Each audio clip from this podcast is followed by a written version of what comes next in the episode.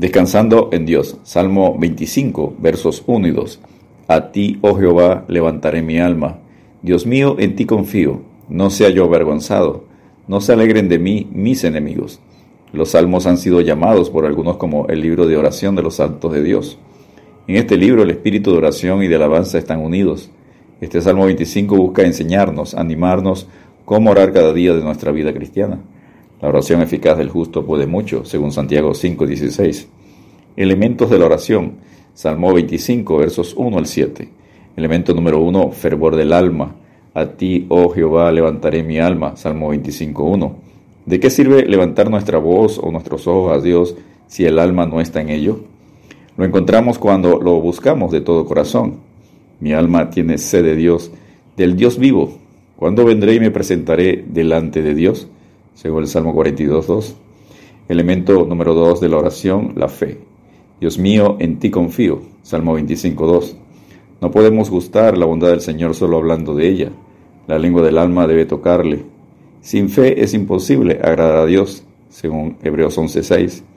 Elemento número 3. Deseo por sus caminos. Muéstrame, oh Jehová, tus caminos, enséñame tus sendas. Salmo 25.4.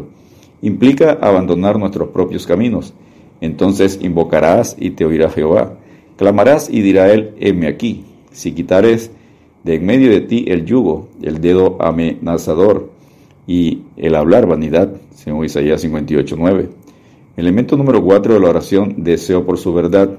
Encamíname en tu verdad y enséñame, Salmo 25, 5. Este debe ser el anhelo de aquel corazón en el que está el Espíritu Santo, porque cuando venga el Espíritu de verdad, él os guiará a toda la verdad, según Juan 16:13.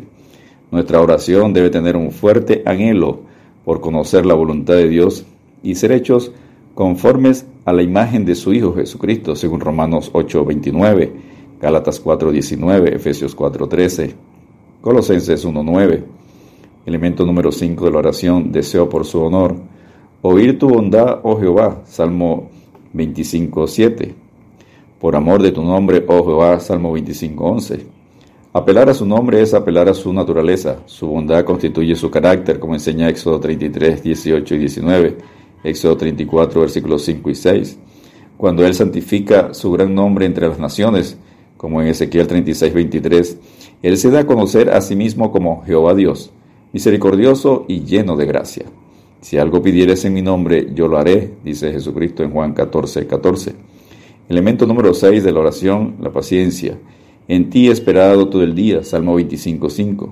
Presentemos nuestras peticiones delante de Dios, pero tenga también la paciencia su obra perfecta, como enseña Santiago 1.4. Pacientemente esperé a Jehová y se inclinó a mí y oyó mi clamor. Salmo 41. No hay virtud en esperar, a no ser que sea esperar en Dios. Los que esperan a Jehová tendrán nuevas fuerzas, según Isaías 40.31. Y elemento número 7, la confesión de los pecados de mi juventud y de mis transgresiones no te acuerdes. Salmo 25, 7.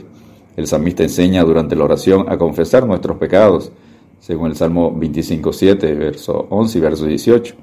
No debe haber ocultamiento del pecado. Los que quieran tratar con un Dios santo y justo deben ser perfectamente honrados en los propósitos de su corazón. Dios no puede ser burlado, según Gálatas 6, 7. Punto número 2. Alabanza y aliento para orar. Salmo 25, versos 8 al 15. Enseña Filipenses 4, 6. Por nada estéis afanosos, sino sean conocidas vuestras peticiones delante de Dios en toda oración y ruego con acción de gracias. Debemos alabar a Dios por cuanto Dios es bueno y recto. Salmo 25, 8. Dios es amor y Dios es luz. La bondad de un Padre es aquí asociada con la rectitud de un soberano lleno de gracia. Debemos adorar a Dios Número 2, por cuanto Dios enseña a los pecadores, Salmo 25.8. ¿Qué consideración? El Dios omnipotente dispuesto a ser el maestro del pecador. Su deseo es conducirnos en su camino. Él enseña para salvación y para eterno provecho.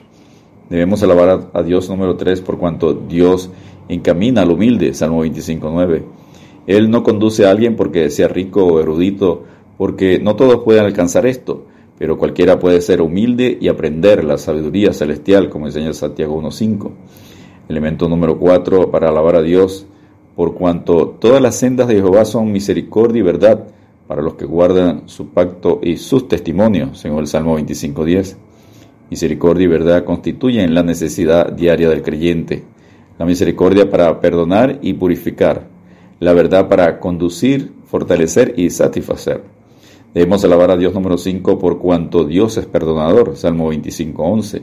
Si confesamos nuestros pecados, Él es fiel y justo para perdonar nuestros pecados y limpiarnos de toda maldad, según 1 Juan 1.9. Debemos alabar a Dios número 6 por cuanto Dios guía y tiene comunión con los que le temen. Salmo 25 versos 12 al 14. La comunión íntima de Jehová es con los que le temen y a ellos hará conocer su pacto. Salmo 25, 14. Número 7. Debemos alabar a Dios por cuanto Dios libra de las trampas del enemigo a los que mantienen su mirada en Él. Salmo 25, 15. Mis ojos están siempre hacia Jehová, porque Él sacará mis pies de la red. Despojémonos de todo peso y del pecado que nos asedia y corramos con paciencia la carrera que tenemos por delante, puesto los ojos en Jesús, el autor y consumador de la fe. Según Hebreos 12, versículos 1 y 2. Punto número 3. Ruego de ayuda en la aflicción. Salmo 25, versos 16 al 21. El salmista en el Salmo 25, versos 16 al 21, hace diez rápidas súplicas pidiendo alivio y aliento. Al igual que el salmista debemos clamar a Dios, mírame y ten misericordia de mí. Pide para ser librado de la soledad, la aflicción, las angustias, las congojas, los enemigos, por el perdón de sus pecados, guardar su alma, no ser avergonzado, para andar en integridad y rectitud. Punto número 4. Orar por Israel. Salmo 25, verso 22. Redime, oh Dios, a Israel de todas sus angustias. Finalmente el salmista nos recuerda que debemos orar por Israel. Pedid por la paz de Jerusalén sean prosperados los que te aman, sea la paz dentro de tus muros y el descanso dentro de tus palacios, según el Salmo 122, versos 6 y 7. Descansemos en Dios, orando en todo tiempo, con toda oración y súplica en el Espíritu, y velando en ella con toda perseverancia y súplica por todos los santos, según Efesios 6, 18. Dios te bendiga y te guarde.